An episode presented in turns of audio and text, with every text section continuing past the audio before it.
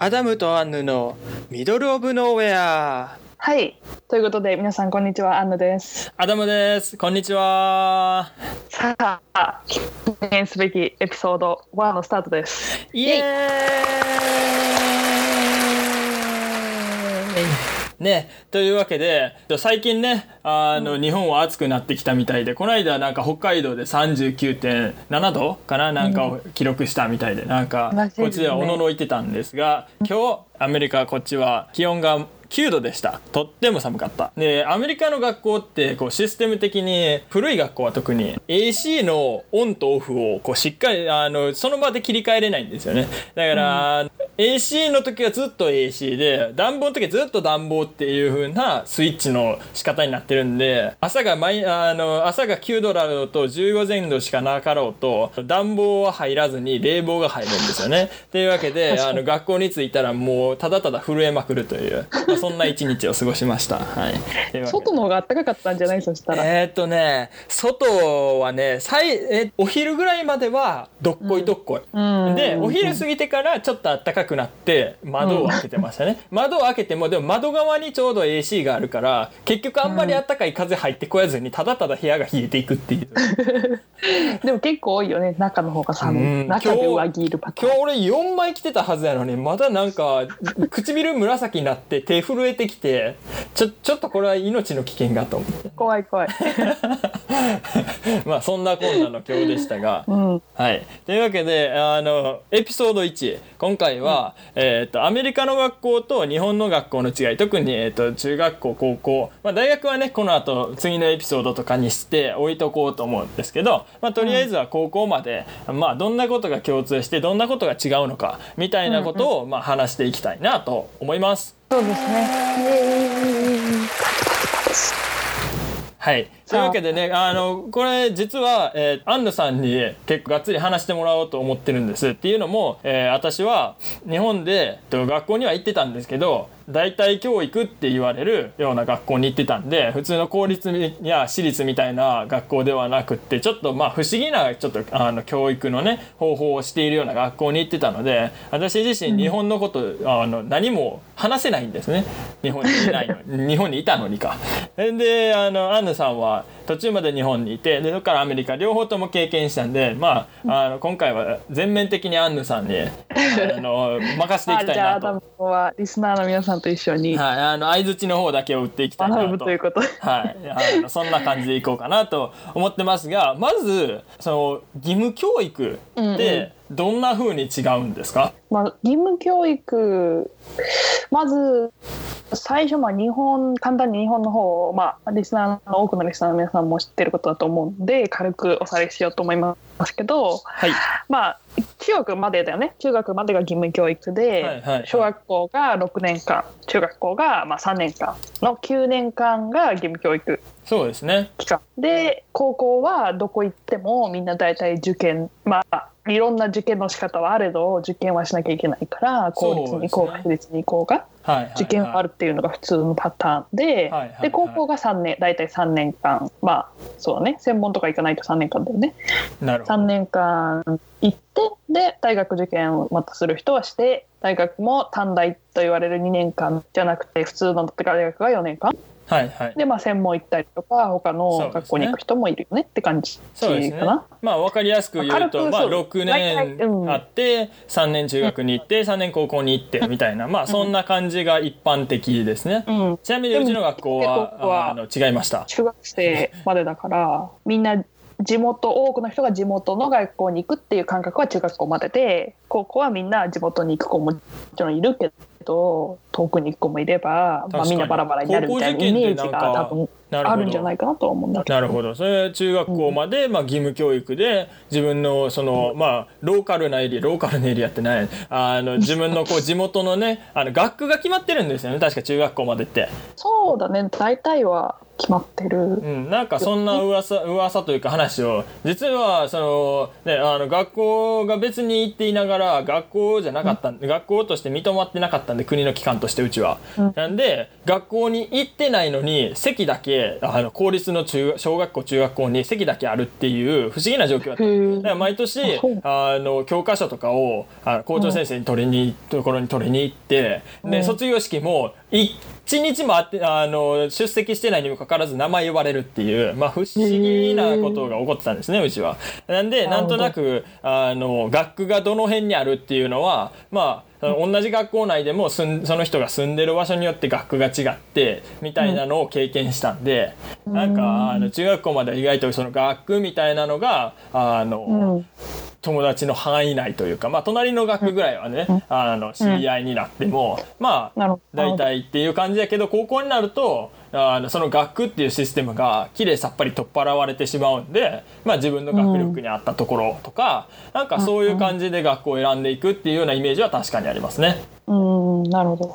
私は基本的に普通にね、6年、3年、3、まあ、3年行ってないんだけど、高校は、はいはいはい高校の途中で来てるから、アメリカ。はい、高校に受験して、ここに入るところまでは、まあ、日本のシステムにのっとって全部やったので、なるほど。はいその辺も全然、自分もそれがずっと普通だと思ってたし、はいはい。まあまあ日本の多くの人はみんなそれが今も普通だと思ってやってるからでそれは別に全然日本のシステムとしてそう成り立ってるよっていうだけの話だからあれだけど、はいはいはい。でそれがアメリカに来るとまあどうなるかっていうと基本的に高校までが義務教育高校までが義務教育？そうそうそうだから高校みんな地元の高校地元っていうかだからタウンの中の高校に行くなるほど。わけでそうするとみんな、まあ、全員が全員同じ高校同じ高校じゃない同じ学校にずっと行き続けてるわけじゃないけど、はいはい。こうだんだんこう集結してくる感じ。はあなるほど。だから小学校の数がたくさんあって中学校がちょっと少ない数になって高校が1個みたいな。えじゃあだんだんこう学校の規模が大きくなっていくっていうイメージ。大きくなる大きく。なるそう。で高校はまあ立派な感じで、へえまあ、小学校とかはだからその本当にその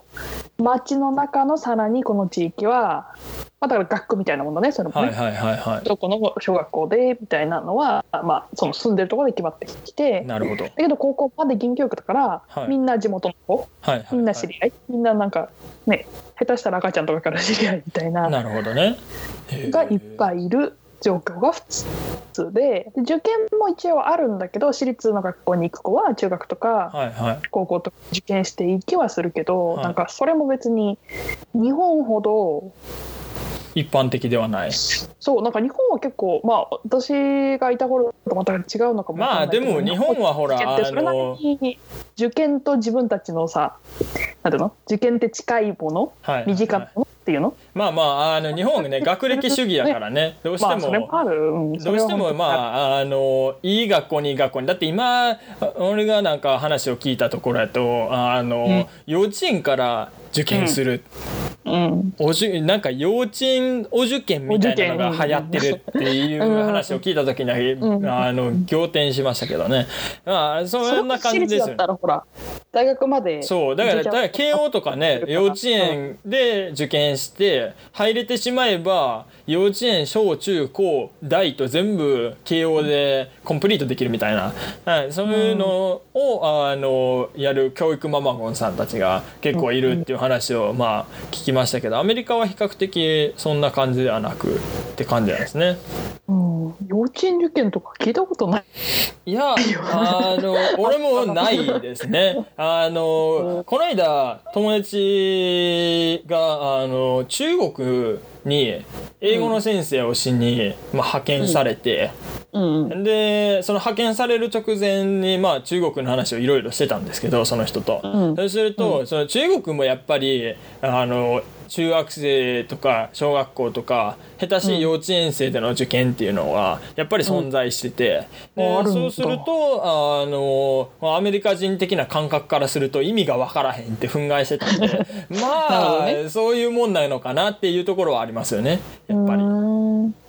そうだね。こっちはなんか幼稚園っていうのもなんかプレスクールっていう時もあればキンダーガーデンっていう時もああってー確かに。なんかそれもその違いって何かあ別にるんですか？スクールの方が確かもうちょっと学校っぽいことをするんじゃないかなと思うけど。がつくだけに。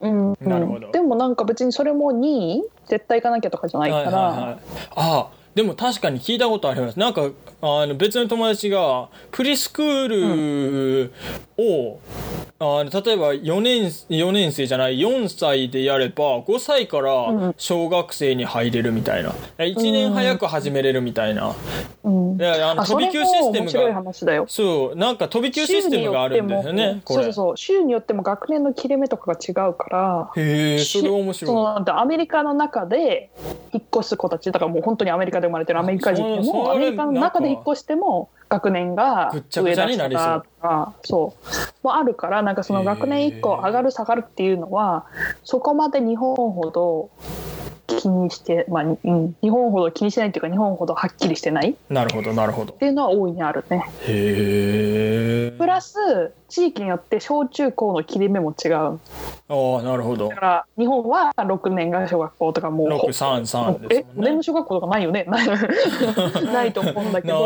聞いたことないかな5年間私が住んでるところの近くは5年間が小学校。へえその後3年間が中学校4年間が高校。534へえ。そう。一だけど例えば般的に聞くのは一般的にアメリカで聞くのは84っていうシステムをよく聞きますけどね。初等中等部って言われ4年るの高校は大体4年の高校なの。うんうんうん。そのでもその8の切れ 8, 8をどういうふうに分けるかだからあー53じゃあ53で切れるのか。2で分けられるし確かに。みたいなところが微妙で。ああなるほどでね全然すぐ隣のタウンとかで全然違ったりするから。へえだからすぐ隣のタウンは6年生まで小学校で2年間中学校、まあでもねあのあれよく考えてみれば日本みたいにこう単身赴任みたいなのでこう転校が多いみたいなのがあんまり概念として少ないかもしれないですね。そうするとその日本はどうしてもほら単身赴任だあの転勤だって言うて転校するケースがまあ多いじゃないですか。うん。でそのために、まあ、学校としてもその生徒に対してこう同じ共通のシステム的なものを導入しとかないと人が多すぎるんでね、ただアメリカに関してはそういう人が少ないんであんまりケアする必要もないっていうところなのかもしれないですね。だからもしかしたら州とかによっても違うかもしれないしあのその学長さんの意向校長先生の意向みたいなのとか、あの教育の、えーっとシステムの違いとか。うんうんどんな教育を実践しているかだから学校のなんか理念みたいなものとかそんなんで変わってきたりするんかなと勝手に思ったりしたんですけどどうなんでしょうね？まあ、あとはあれだね。これはまあ後からもうちょっと詳しく取り上げていろいろ喋ろうとは思うけどなんかこう自由度がやっぱりある国だから自由度があるっていうかうん。なんだろうインディビジュアリズムはいがあるからはいなんか日本よりもみんな日本全国どこ行っても足並み揃えて同じシステムじゃないとっていうほどまでの執着心がそこにないわあけでー。なるほどね。うんうんだから別に違ってもよくないみたいな感じの軽い気持ちだと思う。なるほどだからなんか日本だと公立は国がやってるからとかその地域がやってるからこうだけど私立はもうちょっと私立はフリーダムがあるみたいなはいはいはい。要はその私立のねやってる法人かなんかの人がやってるから、はいはいその人たちが決めたい自由にできるみたいな感じのイメージがあると思うけどアメリカはその公立もなんだろう日本の私立日本の公立の間みたいな感じの位置づけに多くの高校がハマってるような気はするなるほどそういう意味で。なるほど面白い。うんうんそうだからそれが義務教育の面で言えば結構そういう感じかな。なるほどうんうん、ありがとうございます。あと、はいそう面白いのがクラスだよねホームルーム。あーはいはいはい。日本は高校まで個々のクラスっていうかその自分のクラスが存在するじゃん1年何組です。ああ確かに確1かに。年 A 組です。その そ3年 B の組です。そのなんかあのまあまあ組組日本語で言うところの組ですよね。そうそうそうそう自分のクラスメイトって言われる人たちと同じ授業を、まああのね受けていくだから1組、うん2組とかそうだからクラスの時間割があるでしょ？ああ確かに。うんあとはなんか ABC とかで分けられたりもしますけどまあ要するにはその、うん。クラスの教室の中単位で動いていくイメージがで先生が教室にまあー。あたくさんなんていうの教科のクラス、はいはいはい。教科教科っていうのかなあれ。教科。数学とか国語とはいはい。かそういう、まあまあ体育とか音楽とかじゃないようなね。そうそう。いじゃないやつ。とあ特別教室に行かなくていいやつか、はいはいはい。そういうのは大体先生がクラスまでやってきて、はい、まあじゃあ次の授業ですみたいな。ああなるほど。が基本で確って感じだけどアメリカは一応、まあ、小小学校は普通にクラス、まあ、クラスって言わないんだけどホームルームっていうのがある。はいはいはい。で中学校も一応は存在するけど中学生からもう自分の選択授業っていうのへえできるようになっていくから例えばまあレベルによって違う時もあるし自分がやりたいやりたくないだけで違う時もあるしそのお選択のなんだろう方法はいろいろあるけど、なるほど。でも選択授業が始まるっていう意味で言うとそれぐらいからもうす始まっててへで高校まで行っちゃうともう多分日本の大学と同じあじゃあもうほぼ部全部、えー、と選択授業で決めていく。で自分自分でレジスターしていくっていうようなそうそうそうそうそう。ああなるほど。だかへら自分と同じクラスの自分の同じ時間割の子がいないね。えああなるほど。自分と同じクラスがある子はいるけどさ。なるほどなるほど。に行けば自分と同じがいたりとかするけど自分と同じ時間割っていうのがないから自分の時間割をちゃんと把握してなきゃいけないし自分がやりたいこととか自分がどういうレベルなのかとかそういう振り分けはなんか自由な分早い。なるほど。多分だからそれも同じだよね。足並みを揃えるわけじゃないから。なのかなと思うけど。で面白いのが多分クラスクラスって言うけど日本だったらねその組のことをさはいっきアダムが言った。国く国国じゃない。組のことをちょっとなんかあの学生運動時代に舞い戻ったような。組けどこっちはクラスって言ったら日本でいう学年のこと。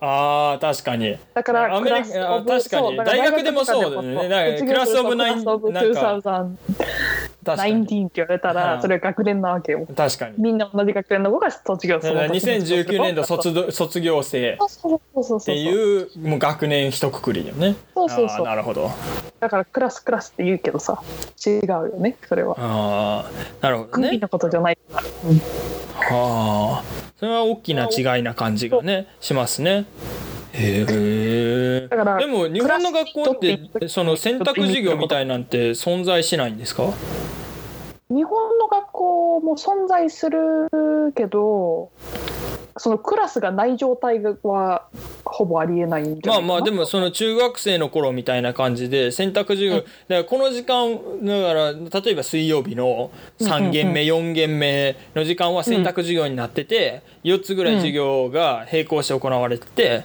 あうん。のどれを取ってるかはえーと人によるみたいな。うん。あそういうも私の場合だけで言えば、はい。中学校はそれはなかった。あみんな同じ授業みんな。なるほど。あのクラスメイトはみんな同じ授業を受けてるけど高校になったら例えば美術書道、えっと、音楽はいはい、工は芸の中から1個選んでみたいい、な。なるほど。それその時間になったらそのどれかの時間だからはいはい自分がそれって音楽だったら音楽に行く。ああなるほど。それってそのまあ高校にもそうなんですけど縦割りになることってあるんですか？横割りだけじゃなくて。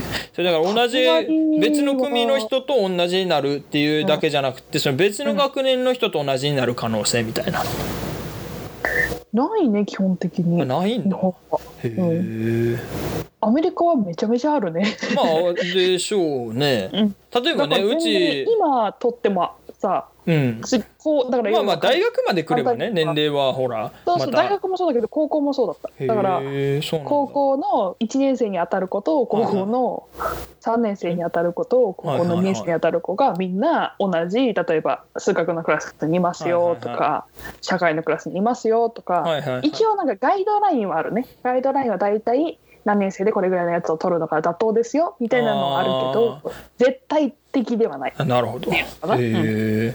例えばねうちが行ってた学校なんかはあの中学生の時からあの選択授業が始まってたんですよね。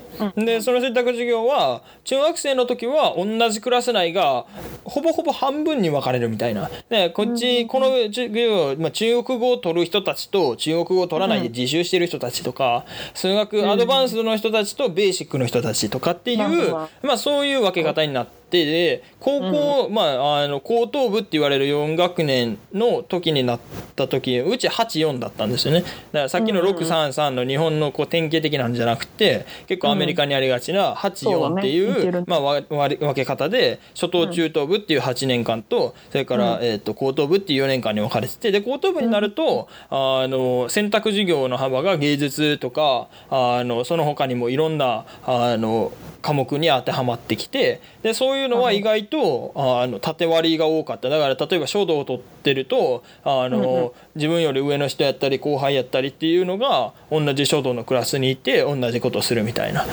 なんかそういう風な感じ日だった本ではなかなか経験できない。うん、だからなんかちょうどなんか間というかなんか日本の感じもあるしアメリカの感じもあるしみたいな感じは聞いてて思って面白いなと思って。うんなるほどなるほど。まあもともと学校自体がその、ね、ドイツの哲学者が提唱した学校というか教育方法なんで、うんまあまあい言われてみればそりゃそうだろうなっていうふうに落ちる部分はまあいっぱいある。であの海外から来てるから、まあ、まあそうやろうなっていう部分と日本人として譲れへんところもあったんやろうなみたいなところと、うんうん。っていうのはまあまあ 確かに見て取れるなっていう感じはしますね。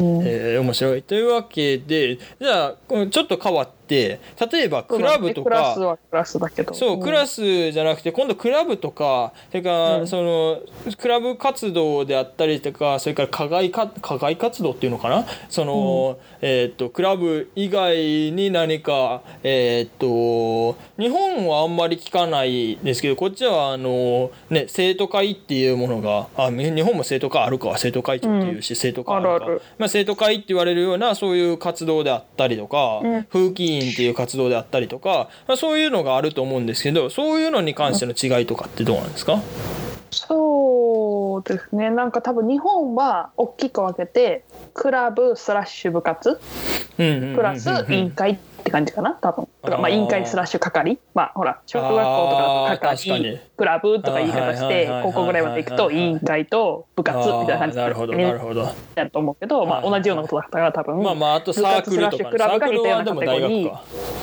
委員会そう委員会係が似たようなカテゴリーって感じ。あ日直みたいなねそうそうそうそうそうそう、はいはいはいはい。だからね日直から学級委員まではさこうやってることは似てるけど 確かに。その言い方がねはいはいはいはい。ちょっと違うのかなって思うけどそうそうそう。って感じがあってでそうだね。だから委員会とか係の活動はもうちょっとこうなんだろう事務的なうんうんうん。自分の担当があってその役割を果たそうねっていうね、簡単に言うとねはいはいはい。共同生活するためにいろんな役割を果たそうねとか何かリーダーになろうねみたいな感じのアスペクトでなるほど。クラブとか部活はまあ自分がやりたい運動部文文系か文系じゃないや文化部か運動部かっていうのはなるほど。一つしてもってことはああとね陸上がやったら陸上みたいな感じだと思うんだけど、なるほど。ってことはその部活に関してはなんか日本の熱熱血じゃないけどなんか、うん。あの日本の部活ってすごい仰々しいイメージがあってなんか体育会系って特に、まあ、体育会系っていう言葉がつくぐらい、ん。なんかあの熱血で威圧感が。えそうそうなんか威圧感というか なんかものすごいこう体いじめてるようなイメージがなるほどなるほど。あるえそんなけことないとど思うけどな。まあアメリカではあんまりそんな感じではないと。ねアメリカはもうアメリカはまあアメリカまあアメリカの前にまあ日本のことを軽く喋るとしたら、まあはい。私も別に運動部だったけど、はいはい、全然それは本当に学校によるし。ああなるほど。まあどちらかというと公立はさ公立よりか私立の方が部活で取ってますみたいな子もいたりするぐらいだからその部活で全国1位ですよっていうのを学校の売りにしてたりとかさ。確かに確かそうに。いう学校もあるよね日本は。私立とかうん。がそこに多いとは思うんだけ確かに。そうだからそれこそその内心とかそこまで気にしなくてももうずっと部活で成績残してくれよっていうか逆にそういうののってアメリカにはないの？高校まではないね。へえ。まあ大学になればねよく聞くけど。まあディビジョン高校まではがねまあ私立に行かないとないかもああなるほど。でもアメリカで違うのはなんかスポーツをやってるやらないとか習い事やってるやらないとか、はいはいはい。まあ文化部的なクラブは別としてスポーツは本当スポーツとあと楽器、うんうんうん。まあ、習い事みたいなやつも全部ひっくるめて関係してるからしゃ喋っちゃうとうんうん。スポーツと楽器はあのやってる子はもうすっごいちっちゃい頃から英才教育みたいなのやらされてるわけの。ああなるほど。でそれがそれが何で左右されるかって言ったらもうこれはすごくクリア。お金があるかないか。うんなるほど。だから親がリッチでその子供にかけるお金と時間がある人ほどあのやらせるわけたくさん。えいいわゆるソーシャルクラスってやつね。日本語で逆に何と言うんかよく知らないけど。まあまあ いいわゆるなんかこう階級？的なね。階階級だけどなんなんだろうね。お金的な階級。そうそうあの金銭的に生まれるあの階級そうそうそう。そのなんええとこのボンボンなのかあの苦学生なのかみたいな。そう。そういうことね。はあ。それが本当にアメリカはだからそれもやっぱりやっぱり戻るけどインディビジュアリズム？だからその、まあ、日本とかアジアの多くの国に見られるほどあのこうみんな平等じゃないと平等じゃないとって言うと変だけど平等の感覚が違うから、うん確かに。こっちは自分で頑張ったらとか自分で持ってる自分で稼いだお金は自分ってのものいうのもあるだろうし多分あのその貧困の差的にももっと開いてるんですよね、日本とかアジアの国に比べて。それは日本とかアジアの国があんまり貧困の差がないというつもりはないけど、うんでもアメリカってものすごい極端にめっちゃ金持ちともう、どうやって生活してんのっていうような人たちも結う構ん。こういるわけじゃないですか。うん、っていうしかもそれの共存がなんかそう。変な感じする時もあるよね。なんかすごいリッチな人の横にすごいホームレスがいるみたいな。そうそうそう。っていうこともあるけど、日本やと意外とその自分が行く学校で大体その同じような所得のあの家庭が集まってる傾向にありがち。でそれはあうんあのそれはアメリカの方がそうかもしれないそしたら。そうなのかな？高校とかは特にそういうイメージがある。なんでかっていうとそのなんでかっていうとさっき言ってたみたいに高校日本は多分日本はどちらかというと、まあ、ソーシャルクラスももちろんかかってくると思うけど日本は多分点数で取るじゃんテストの。うんうんうん。高校受験の時、はいだから似たような点数の子がそこで振り分けられるじゃん。はいはいはい。アメリカは高校までが義務教育だから高校に入ってるうちはそんなに振り分けられてなくて。だから高校の時は学力で振り分けられてるよりもお金なの。なるほどなるほど。でなんでかっていうと結局高校まで義務教育だから似たようなお金の価値観の人とか似たようなお金のバックグラウンドの人が同じ町に集まるわけなの。だからど。こどこの町は治安がいいよとかどこどこの町はお金持ちな人が集まってるよとかどこどこの町確かに。なんかこのは辺でもその学校がいいよとかいうのがすごい顕著に現れる。確かに。なんかあの昔こっちの人にその学校に行くん、学校自分の子供を学校に行かせるんやったらどこがいいっていう話をなぜかされたことがあってその時にウエストチェスターが絶対いいっていう話をボソッとしてはって。でなるほど。ウエストチェスターってまあ死ぬほどがあの生活費が高い。生活水準も高い。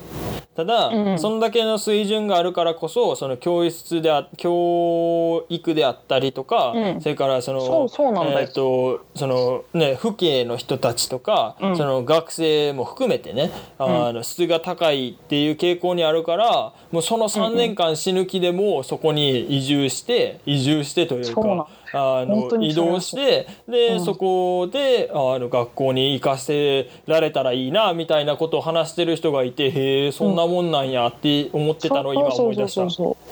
なるほど。れは本当にその通り。へえ。そう。だからなんかそれも結局例えばリッチな人とかミドルクラスアッパーミドルクラスみたいな人たちが集まると、はいはい。結局その人たちがたくさんお金があるからタックスをたくさん払うわけなの町に。ああ確かに。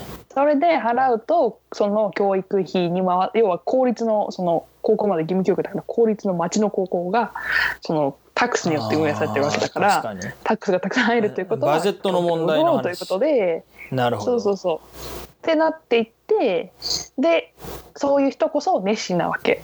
学校に対して、まあまあだからそまあのちょっと教育ママゴン感がね。そうそうそうそうさっきがアダさっきアダムが言ってたその人みたいに多分数年間もちろんずっとそこにいるその町に居続ける人もいるけどその子供の教育のために数年間でもそこに行かせたいなってこういう人ももちろんいるし。なるほど、はあでそれがすごい現れるよね。なるほどね、でだからそれも含めてそう習い事やらせる人はすごくやらせる。習い事もさなんか日本はさっき言ったみたいに高校とかが全部学力テストで振り分けられるシステムだからはいはい。やっぱりメジャー一番メジャーなのは塾じゃない？みみんなが行くの。ああ確かに。まああれを習い事まあ習い事か。習い事。を まあまあわ振り分けるならば振り分けるならば確かに習い事か。うん。まあ習い事の一種？どういう種類の習い事とか放課後に行く確かに。あれをさせるかって言ったらやっぱ塾がメジャーだと思うんだけど。いやーメジャーだと思いますね。確かに。すごいよね。もうだって電車とか乗せて通わせる人もいるぐらいだから。塾に。まあまあまあ確かにいっぱいいる。いっぱいいる。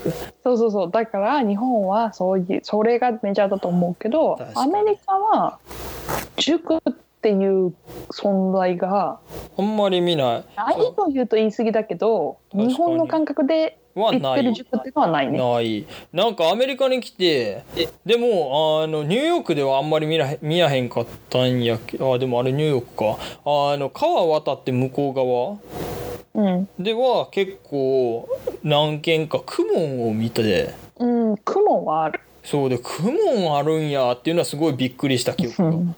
アメリカやのにでもあれも多分アジア人が持ってきたんじゃないかな、わかんないけど。そう。で特にね向こう側はほらあのね韓国人とか日本人とか多いうん、から、まあやろうなっていうのは韓想像にくない。が多い。ところには塾日本でいう塾というものが存在はするけど、うん。基本的にアメリカ全体を全体的に見た時にはに、塾っていうのは基本的になくてうん、あるとしたらまあ一番メジャーなの一番近いのはチュートリングチューターするのが一番近いかな。なるほど。それは個別指導とかあの、うん。そっち系に家庭教師とかそっち系にそうそうそう近いような。家庭教師も多い。だからなんか図書館とかに行ってやってもらう自分が出向いてああなるほど。でも塾とは違うんだよね。確かにあれはすごい違うと思うけどうまく説明するのは難しいね。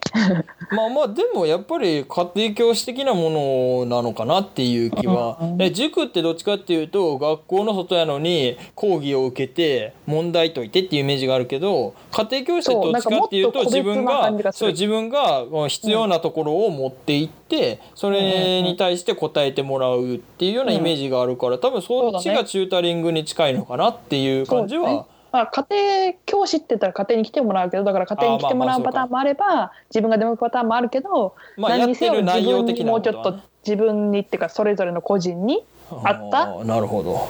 ことをやってくれるのがアメリカ式のチューターで、塾っていうとなんかこうアナザースクールみたいな感じじゃない？でもアメリカのなんか社会が結構象徴してる気もするよね。その、うんあのなんていうんやろうか。例えばその日本って学歴社会がまだまだ残っている国でで、その点数をどれだけ取れるかみたいなその大学入試に関してもね、うん。うん。うん。あのっていうところが大いにあるのに対してアメリカっていうのは意外とその学外学外というか教室の外でやることをにも結構評価が与えられる国やなっていう気はしていて。そうそれはそれはそうだと思う。だからその勉強に限らず、それ勉強してなあかんし一定の成績は取ってなあかんのやけどそれとは別にその例えば外で何かしてましたボランティアしてましたとか、外でなんかあのオーガニゼーションでなんかしてましたとかなんかそういうことも含めてのあの時間の使い方みたいなイメージはあってでアメリカよりもそれが貧乏に現れてるのがヨーロッパ。ヨーロッパ、例えばフィンランド世界であの一番教育水準が高くなったと言われているフィンランドにの学校に行ったことがあるんやけど、あの宿題を出さないっって言ってた言ってましたね。その教師が。絶対に出さないと。生徒に宿題出しても意味が宿題を出さないそうそう。あの意味がない宿題をやってきても出さないわけじゃなくて。うん。あのそんなことはしても意味がないって。そんなことする時間があるんやったら外で友達と遊んでる方が有意義だしあの外で学校の外で何か違うことに時間を使ってほしいと、うん、クリエイティブなことであったりとかでさっきのスポーツもそうだろうしあの楽器みたいな音楽もそうだろうし何でもいいんだけどそのもっとクリエイティブなことに力を使わないと人間ダメになっていくだよっていうのが結構徹底されててだからその夏休みに関しても夏休みの宿題はゼロみたいな。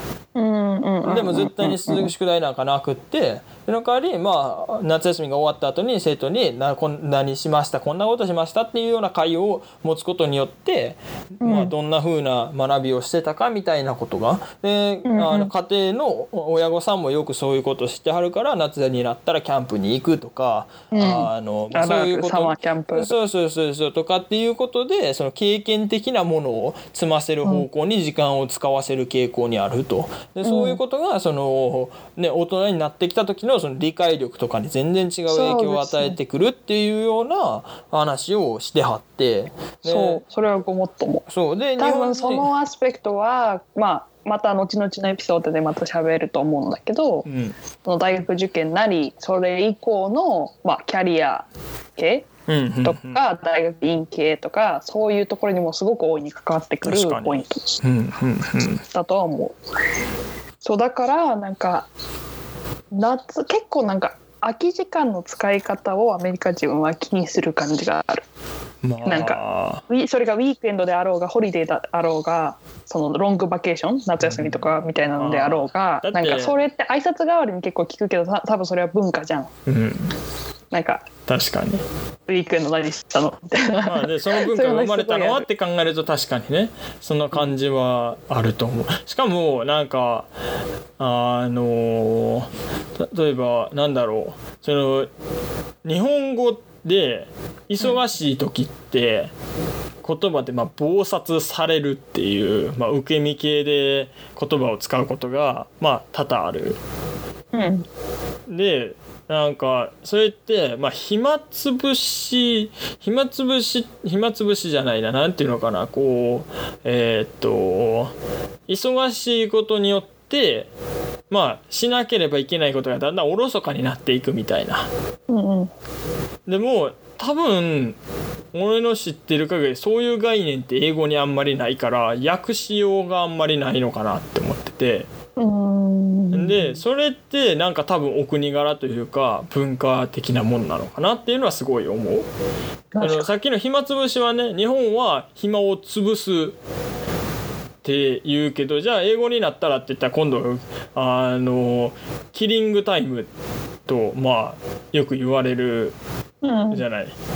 でそのタイムをまあどうしていくかっていうののその考え方時間の使い方みたいなのもそういうところで、うん、あ全然違うんやなっていうその言葉の、その熟語の成り立ちというか、うん、熟語分解した時にどういうふうにその言葉を表してるのかっていうところにも頻著に現れてる感じはするかなって思いますね。それは大いにあると。思う。うん。そうだね。まあそしたらクラブとか、まあ、習い事習い事っていうのかな。まあアカデミックじゃない部分。はやっぱりそこも、まあ、もちろんアカデミックの中もすごい違うんだけどアカデミックじゃない部分もこういう感じで、うん、全然違うよね。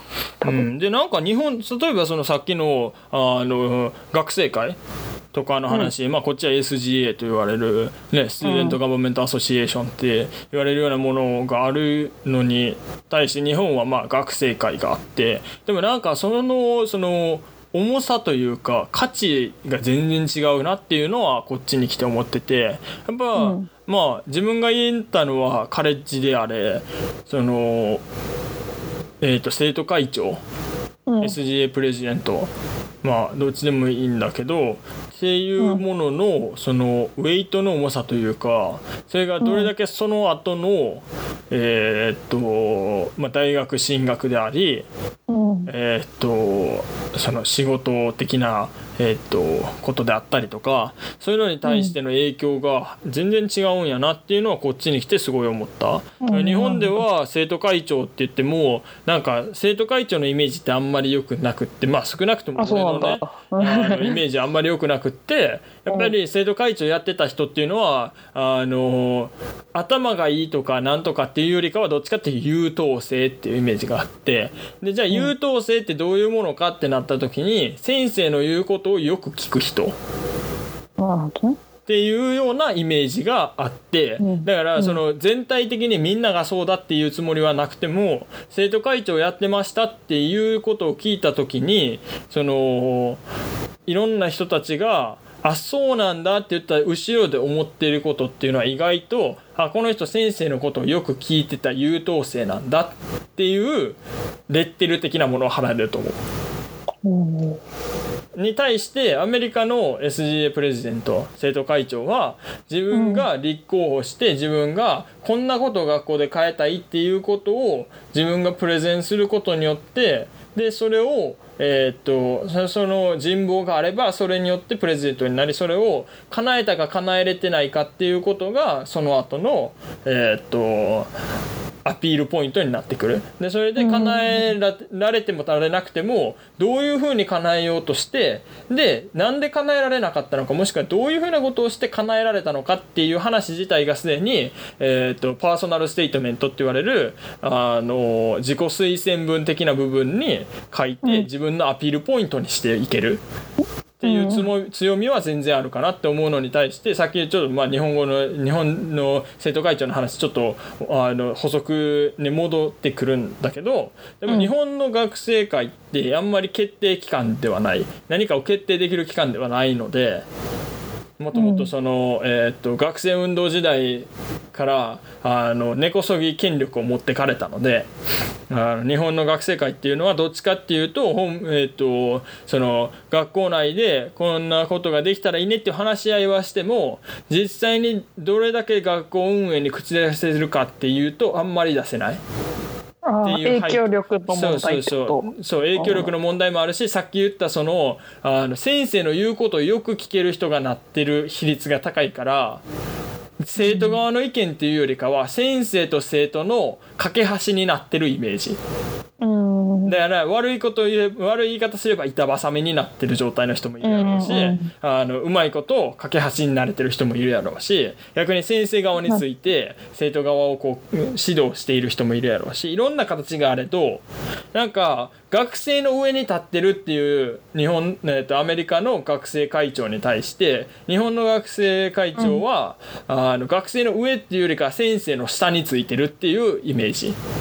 うんどうだろうね、まあ、私も一応日本で生徒会とかそういうのもやったしこっち来てからもそのガバメントでセネターって言って、はいはいはい。まあ、会長ではないけどその、うん。うん会生徒会員っていうのかな？会の役員か、うん生徒会役員っていうのかな、日本語でやったら生徒会役員って言われるような人たちの位置づけも経験してどっちも経験はしてるけど、うん。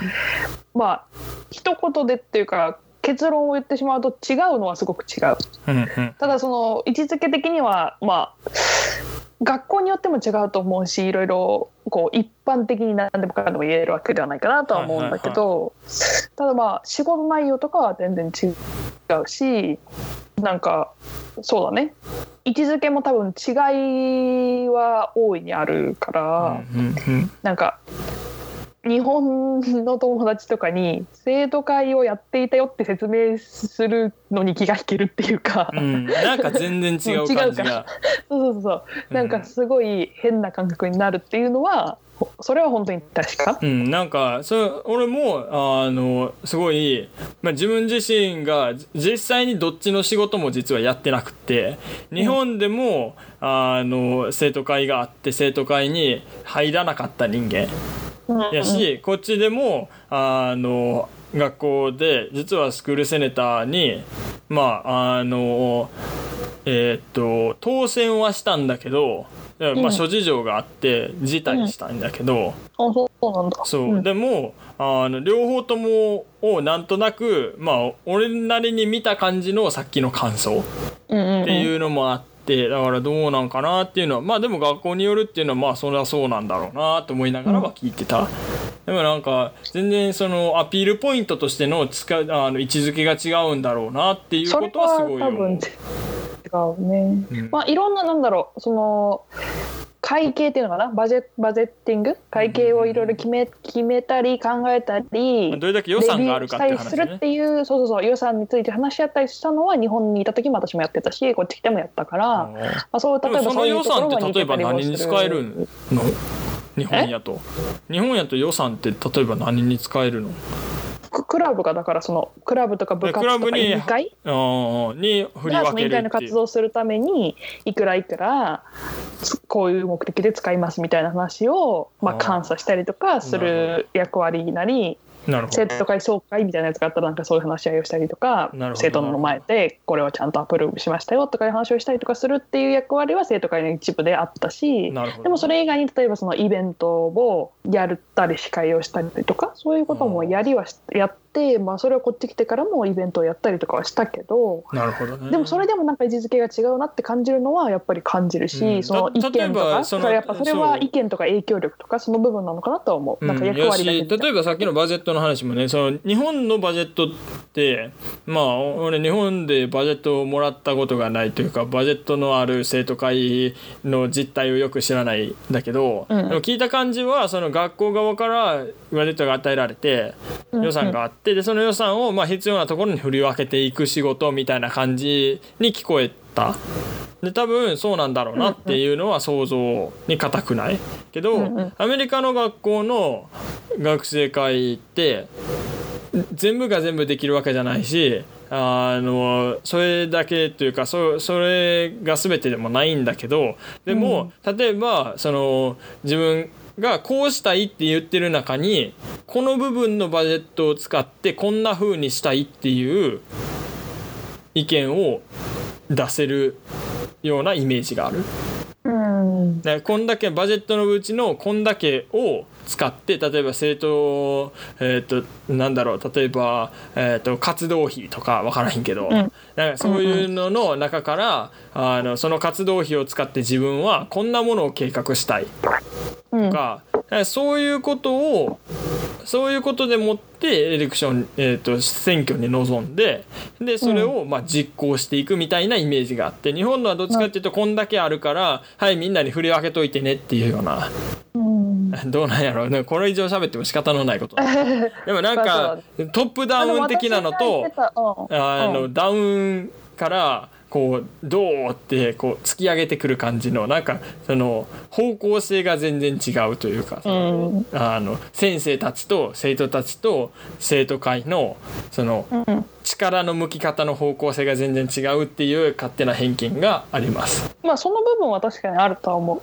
まあでもあとは私も自分自身が行ってた例えば高校とかが、まあ他のアスペクトを考えてもその日本で言われる一般的な高校とはなんなんだろうね。ちょっとち違うって言ったら変だけど、まあ、ユニークな部分も多かった学校ではあったから、うんうんうん。そういう意味でも別に公立なんだけど普通にユニークな部分もあったって言えばそうだから、まあ、うちの生徒会がアメリカに似てるたまたまアメリカに似てるような生徒会だったってこともありえるし。ああなるほど。まあ、そこまではそこまでは私もねいろんな高校いろんな中学まあでも全てるわけじゃないから辺はちょっと誰かゲストを招いて話してみるのそうだも面白いかもしれない。ねゲスト招いたりとか、まあ、リスナーの人から意見を聞いてみても面白いと思うし面白そう。うんうんうんまあそこはそういう感じで置いといて置いときましょうか。ちょっとちょっと膨らませすぎ 悪いけどまあた。置いといてもいいかなってところもあるね。うんうん なるほど。まあ、ああと他の学校のアスペクトとして喋るとすれば、まあ、あと2つぐらいあるかな、うんランチの話とランチね。ご飯ってどうなのって話とあとはねどうやって学校行くんですかって話だよねトランスポーテーションなるほど。これは話した方がいいよ。なるほど。じゃあ とりあえずランチタイムからいきますか。まあうん、まあこれは簡単にすごくわかりやすいと思う全然違うから、うん。日本はまあ給食なんかドラマで見る感じでも全然違う。そうそうそう。給食か弁当だよね。日本は給食かそうね。まあ持ち込みか給食か。でも給食が多いのかな、さいなんかっていうイメージがある。ここ売みたいなやつもあるよね。ああ確かに。あるっちゃあるか。ドラマとかでは確かに購買見るな。購買ってなんだろう？何売ってんだろう？弁当と飲み物弁とか。当売ってるのは俺のイメージはなんか牛乳とパンしか売ってないイメージ。あパン。牛乳とか なんか焼きそばパンとメロンパンと あのランチョパック。すげえスペシフィック勝手なイメージ。ねこの辺独断と偏見なんであの、ん。あんまり叩かないでくださいでもでも基本小学校は給食だよね。あまあまあ確少かに。なくとも。うん。あ中学校高校行くとさもうちょっとその自由っていうかバラエティーが増中学校もえるなんか給食なイメージ。うん、だから小中は中給食でね。まあ中学とかまで受験したら給食じゃないところもある。あー確かに私立に行けばそうか。うん、って感じかな。なまあでも給食の概念がさ給食ねよね。なんかね給食ってなんだろうって思っ変変みたいだけど。うん。うん、これもまた独断と偏見やけど私的にはなんか給食って日本すごい日本らしいなと思って。でっていうのもあのね日本人って一体感を求めがち求めがちというかまああの求める文化にあって。うん。で一体感ってじゃあ何どうやって生まれていくのかっていうとことわざ的にねよく言われるのはあの寝食を共にするとか同じ釜の飯を食うとかって言われるようなことで、まあ、要するにご飯を一緒に食べることっていうのはとってもその一体感であったりとか仲間意識とか、まあ、そういうものに対して働きかけの強いものっていうのはうん。まあ心理学的にももう証明されていることで。でそういうのをなんかこう子供の頃にまあ反強制的にというかっていうことで、その学校の仲間たちと仲良くなろうであったり一体感を作ろうっていう感じのことがすごい見えるというか、うん。あのあそういうはためにあるんやろうなっていうのはすごいだって別にあのそれぞれが持ってきて食べてもいいわけじゃない。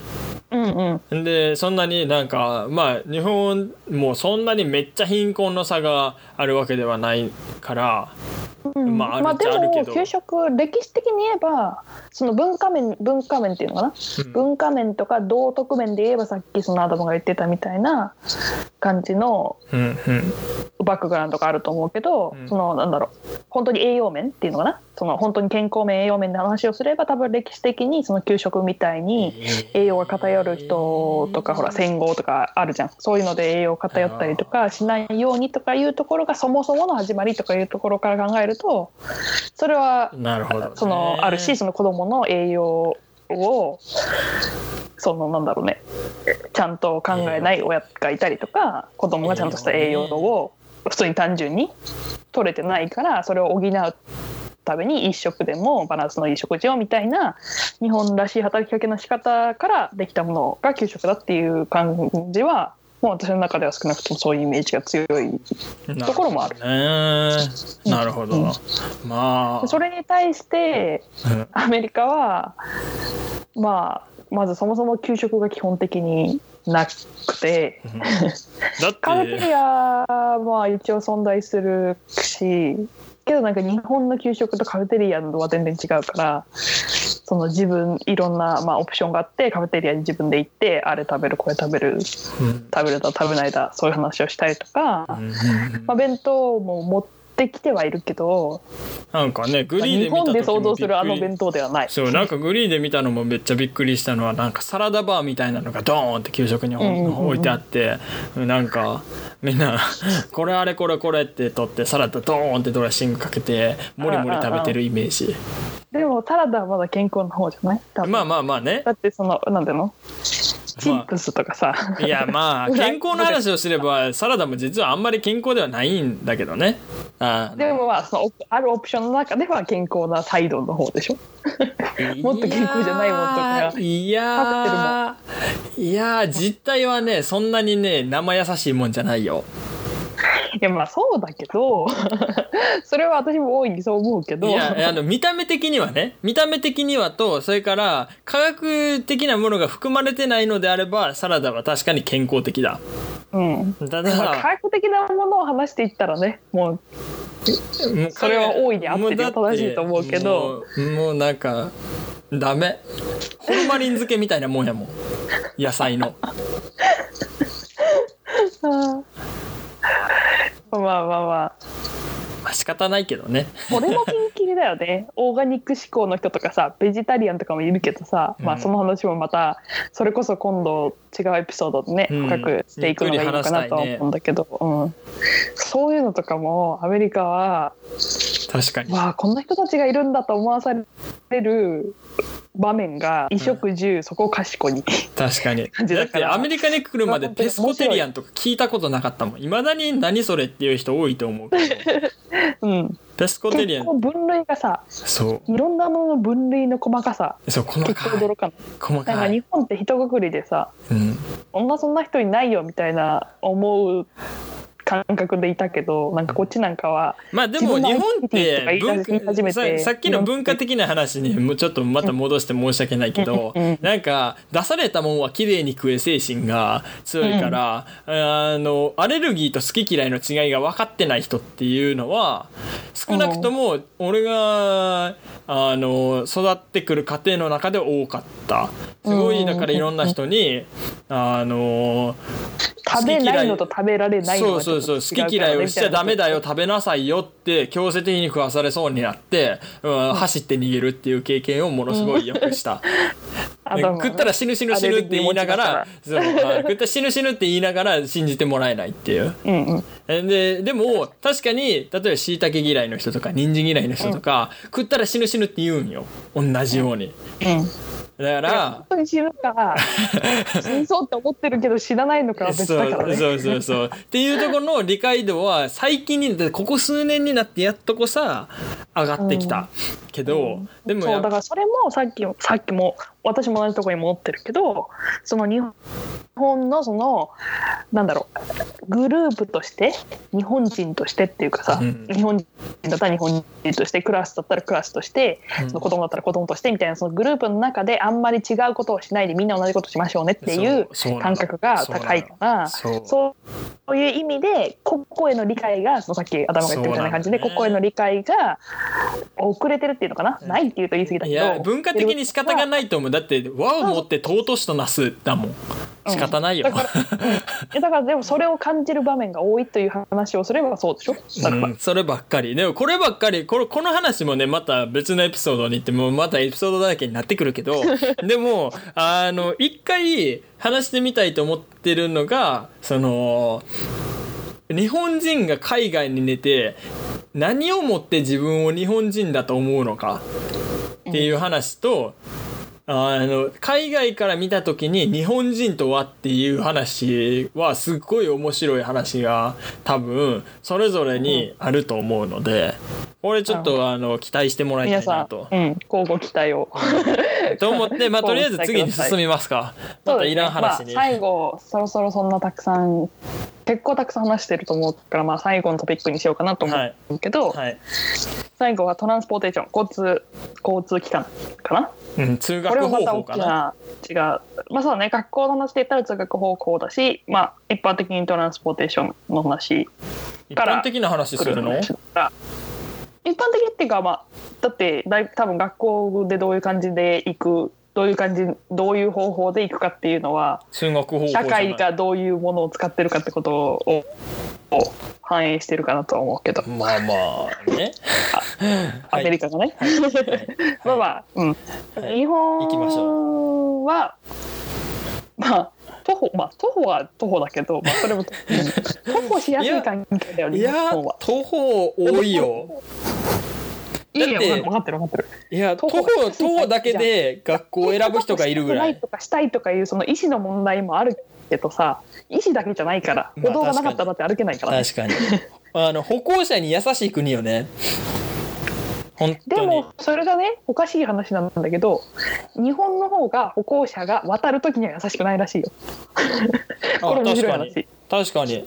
それ日はそうかも。本はじなんだろうの日本は自動車歩行者がいたら車の権利の車の権利って言うと変だな車の方が強いわけ。うーんとねいや強い。法律上は人間の方が強い。ただあのドライバーがそれを守っていないあの場面が多すぎてそう感じるっていうのが実態アメリカは本当に歩行者が強いアメリカ渡りだったら渡れるから本当そうにそうなの。こでも。でで車止まらないと逆にヤジ飛ばされるじゃん。そう。なんでで止まんね。えこれこれ面白いことに中国に行ったら歩行者が一番弱い。法律上でも一番弱い、で例えばえー。歩行者と自動車が接触事故を起こした時日本はえーっとほ大概の場合が自動車側の、えーっと損害になる起訴されると、ほとんどの場合が自動車側の過失になる、うん。ただ、えーっと中国に行けばあの歩行者の方が弱いんであの歩行者側が過失になる。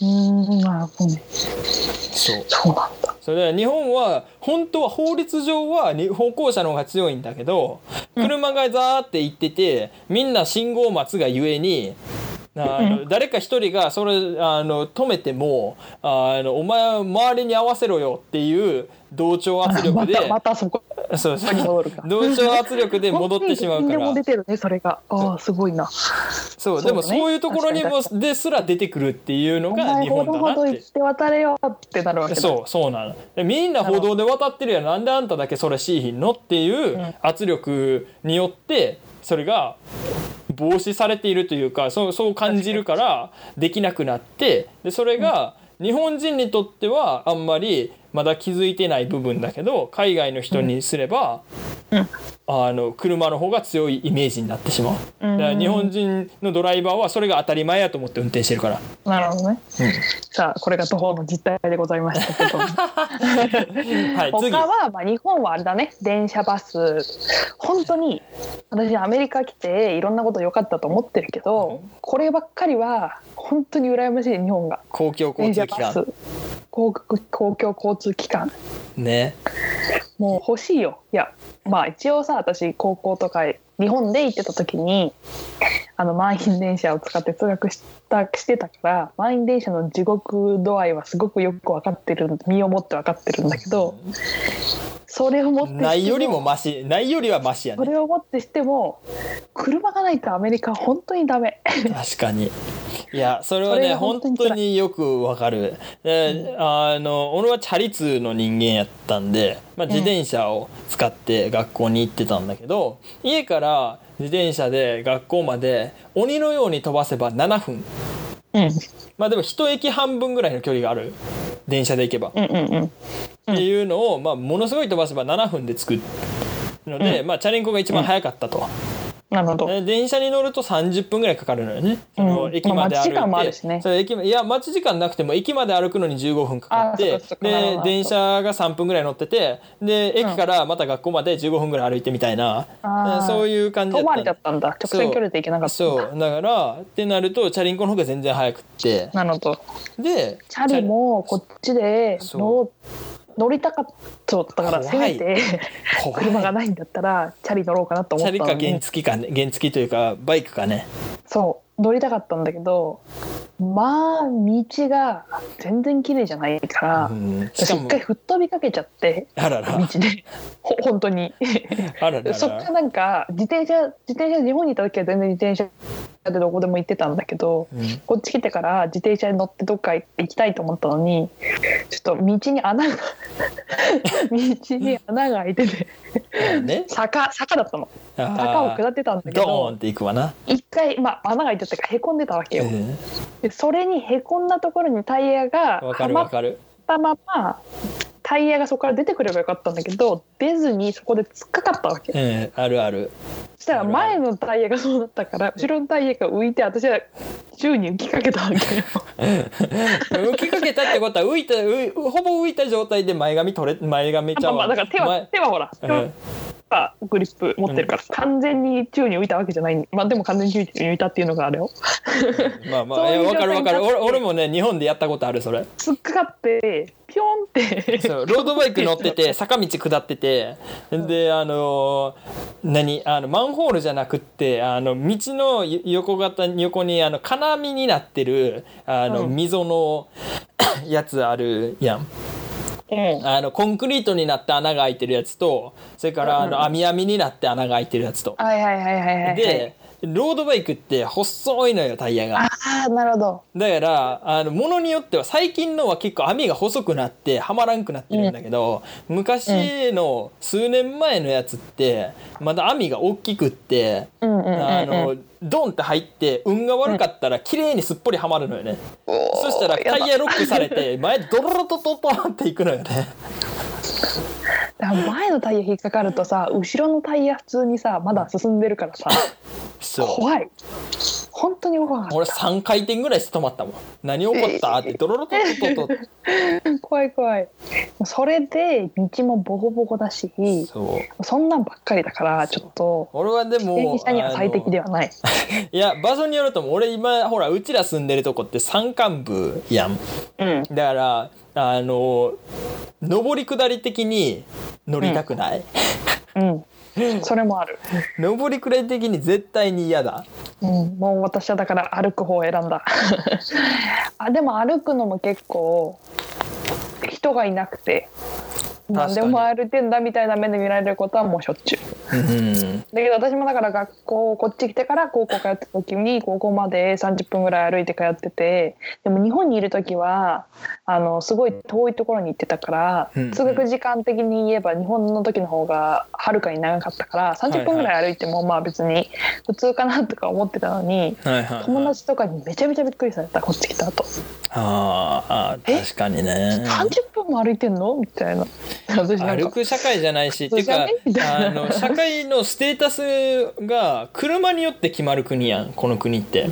だからあ車を持ってない人たちがバスに乗る。で車を持てない人たちがバスに乗る。っていう文化で、バスにも乗れなあいる街に車を持ってない人が集まるよねそうそう。でバスにも乗れない人たちが歩くっていうような秩序が見て取れるからうんうん歩くっていうのは自分が金を持ってない金を持ってないっていうか自分はあのステータスが低いですよっていうのをひけらかしてるような、うん。あの気持ちになるっていうのはうん簡単にあのこう共感できるというかこの国にいてそういう目で見られるのはよくわかる。うん。しそういうふうに見られてるなっていう実感もある。自分が歩いてる時に。ね。できるだけ大きい車できるだけこう高級そうな車を持ってることが自分の、その家を持ってることよりも自分のどれだけ資産があるかとかどれだけ家族がいるかとか、うんうんうん。どれだけの役職についてるかとか。車のモデルとか何年のやつとかそういう話もするよね。そうそう。っていうそういうその車以外のところ日本はね意外とその役所肩書きの方が大事やから車があろうとなかろうとあのどんなちっちゃな会社の CEO でも CEO ってなればおおってなるけど、こっちはどっちかっていうと CEO じゃなくてもあのいい車乗ってたらおおってなるっていうのは車社会なんやなっていうことをすごい象徴してるかなっていうのはすごい確かに。そうですね。まあまあ学校の話にちょっと戻ればめっちゃ離れたけどうん。戻ってきましょう。戻るとまあまあまあ日本はそうね。だから徒歩自転車電車バスがメインで、うん。そう自分で自力で行きましょうねっていう感じで、まあ別にそのための環境も整ってはいるから全然問題ないと思うんだけど、アメリカはもうもっぱら車。もう本当に学校の横に家ありますよって人はまあ歩いてくるけどそうじゃなきゃ基本的には車もしくは車で通えなかったりある程度かとある程度の範囲以上に遠かったらスクールバスが出てああ一よくあのアメリカそうアメリカのそのなんだろう映画とかドラマとかを少しでも見たことある人は多分一回は見たことあるだ あるであろう。黄色いスやつね。クールバスでございます。黄色いやつね。あれさ めちゃめちゃ乗り心地。ままた話がさちょっとさそれるかもしらんけどさあれどこに普段おんねやろなっていうぐらい通学時間になったら出てこうへん？もうそこら中におらへえ見たことない？あのあの車がいっぱいあるとこ。んないないないない。本当？見ると面白いよ。むめっちゃあるやろ。のマジであの黄色いのがめっちゃ並んでるところが。やろうな。日本たらさ日本あるまあ日本で見たことあるか分かんないけどさなんかバスのバスのああるある。バスがいっぱい並んでるところとかあるある。の電車がいっぱい休みに来るところあるあるじゃん倉庫みたいな。車庫みたいなああいう感覚でそうそうそうああいう感覚で黄色いスクールバスがめっちゃ並んでるとこめっちゃ並んでるやろうけどもう規模が全然違うんじゃないかなと思うんやけど、うじゃうじゃいるもんね、うん、だって10メートルに1個はいる。そうそうそうそうマジで。しかもさもう同じ場所やのにさなんでこんなにおんのっていうぐらいおるやん。しかもさあの人らなんでさバス大きくしいひんのかね。なんで数増やすんかねコストパフォーマンスめっちゃ悪そうやのになんかさマジでさ9人乗りぐらいのさちっちゃいさ軽トラみたいな学校のあのスクールバスみたいないっぱい走ってたりするわけよ。うんうんうんうん。それやったらなんかあの観光バスみたいな巨大なバスにしてやればいっぱい入んのにとか思うんやけど、あれなのかな？なんか地域ごとに行くあれを分けてるのかな？そういうこと、うんいやまあそれはあると思うけど。だって同じと例えばねあの今住んでるところに実はあのスクールバス3つ来るのよ。なんで3つっていう？え同じ学校から見つくの？うん。変なの？そうなんだ。そう。なんか全然理解できひんくってなんであともう一個おうおうなんで面白い大きいのはさそうだから人が乗り切らへんから3つ来るんやけど大きいのにしたらええやん。だったら大きいのに来ればいいって思う 確かにそれはそうだ。違うところに行ってるちっちゃいバスちなんだろうそれだけしかそれだけしかその地域にないからちっちゃいっていうのもあると思うけど、うん。そういうパターンもあるんだね、うん、ちょっとなんか不思議な。有り余りだ有り余りが当たったんかねこの地域。うん、かも端っねこやし。あとも面白いのは日本で見ない光景で面白いのはスクールバスがその家に家の前とかまで来るわけよ。あーくるくる。そしたら道の途中でスクールバスが止まってそのスクールバスの横のところからあの魚のエラみたいなエラじゃないやヒレみたいな感じにあのストップサインが出るの。目をって出るんだ。これは見てみてほしいんだけど、えっと、多分動画とかどっかに上がってると思うから見てほしいんだけどその黄あ黄色いじゃないや、えっと、赤いストップサインがその魚のヒヒレみたいに出てきたら後ろにいる車とその反対車線にいる車は全部止まらなきゃいけないの。そのストップサインがまたヒレがなんか戻るみたいになくなるびっくりした。あれ面白いよね。そう。で子供がもうあれは降り一回て見てみると異様な光景だと思うけど。そう。子供が降りてそのまんまバスの前をダーって走って渡るのよ。そうそうそうそうそう。あれはねすごいびっくりしましたねこれは面白いと思う。とあとは車をみんな高校生ぐらいのまあできればの話だけど高校生ぐらい高校生の高2高3ぐらいから乗る子がたくさんいてはいはい。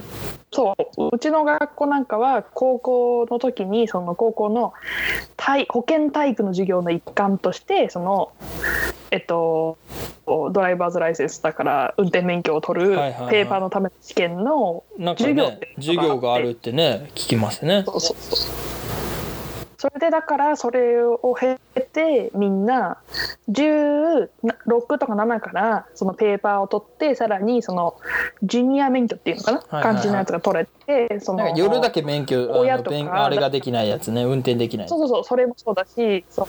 でなんかど条件がある条件付きで普通に乗れるのがあってでみんな18歳の誕生日の時に18歳からオフィシャルのその普通の免許が取れるから18歳の誕生日になると18歳の誕生日プレゼントとしてみんな免許を取りに行くっていうなるほど。あれがある。え誕生日プレゼントして取りに行くんや。